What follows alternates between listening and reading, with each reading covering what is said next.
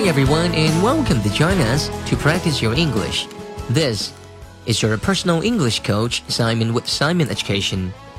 大家好，欢迎来到由梁海滨英语课堂免费提供的英语一天一练特别节目。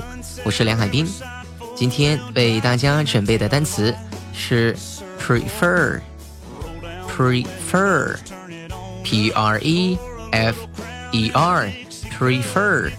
这个单词翻译成中文，它是叫喜欢、喜欢什么多于什么的意思。来，跟老师一起练习一下这个单词的发音：prefer，prefer，prefer，prefer，叫喜欢、喜欢什么多于什么。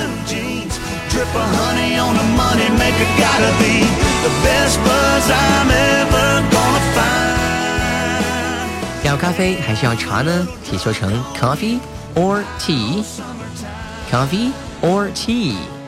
那么我说我要茶，谢谢。那么就可以说成 I'd prefer tea，I'd prefer tea，thanks。Coffee or tea？I'd prefer tea，thanks。要咖啡还是要茶呢？我要茶，谢谢。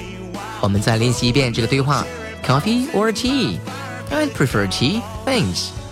好，非常简单的一个对话。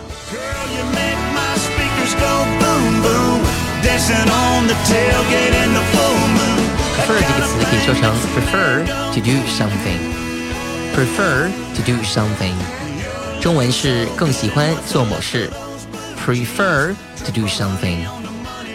我更喜欢做老师，我更喜欢做老师可以说成 I prefer to work as a teacher。 I prefer to work as a teacher。做老师可以说成 work as a teacher。work as a teacher。我更喜欢做老师。I prefer to work as a teacher. Well, you know, I prefer to work as a teacher to teach English every day. 我更喜欢做英文老师，每天教英文。I prefer to work as a teacher to teach English every day. 好，prefer to do something.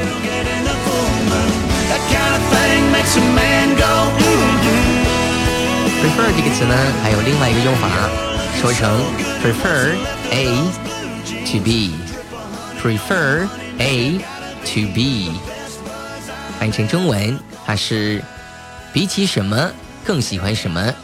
比如说，比起日语来说。 我更喜欢英语，比起日语，我更喜欢英语，那么就可以说成 I prefer English to Japanese. I prefer English to Japanese. I prefer English to Japanese. 我更喜欢英语，比起日语来说，我更喜欢英语。I prefer English to Japanese. 好，这个是 prefer。 A to B，翻译成中文是比起什么更喜欢什么的意思。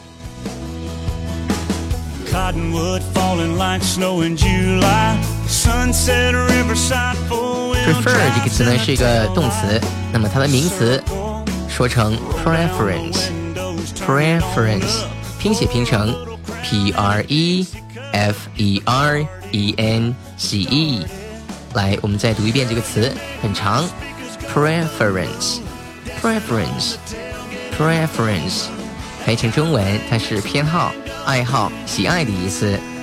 比如说，那是个人爱好问题，那是个人爱好的问题。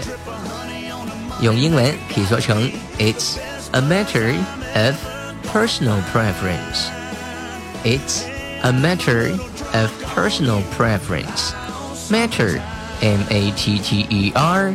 是问题、事情的意思，matter。personal，p e r s o n a l，personal 是个人的，个人爱好就说成 personal preference。personal preference，个人爱好问题说成 a matter of personal preference。a matter of personal preference。 那是个人爱好，It's a matter of personal preference。It's a personal, sorry, it's a matter of personal preference。那是个人爱好问题，就可以这样说。Preference 是偏好、爱好、喜爱的意思。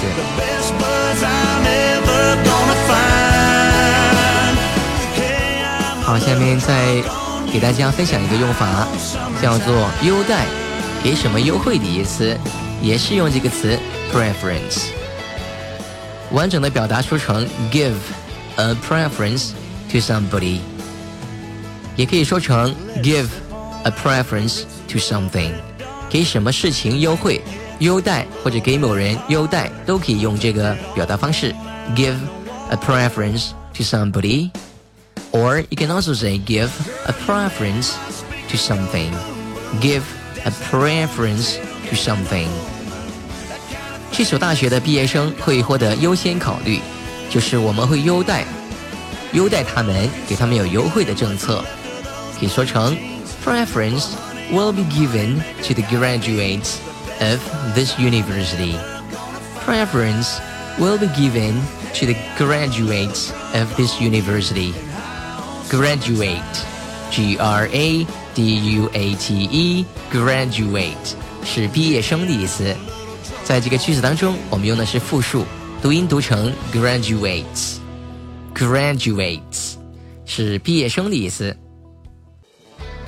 那么大学可以说成 university，university，u n i v e r s i t y，university。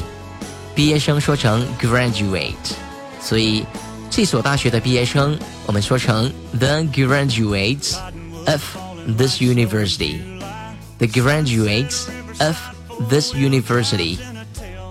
这所大学的毕业生会获得优先考虑。Preference will be given to the graduates of this university. 这里是一个被动语态的用法，就是优惠政策会给到这些大学的毕业生。Will be given 将会给他们。 Preference will be given to the graduates of this university. 这所大学的毕业生会获得优先考虑。我们再说一遍这个句子：Preference will be given to the graduates of this university。好了，这个优待或者给什么优惠，可以说成 give a preference to somebody，或者说成 give a preference to something，都可以说。 If you ain't a ten, you're a nine point nine. tipping and spilling that homemade wine on your tighter 好了，今天的课堂就到这里。如果你想学习更多精彩的英语课程，请关注“英语一天一练”微信公众号。英语一天一练微信公众号，请关注“英语一天一练”微信公众号。All right now, thank you very much for listening to our program. This is your personal English coach, Simon with Simon Education. Bye for now. I'll see you next time. honey on the money maker gotta be the best buzz I'm ever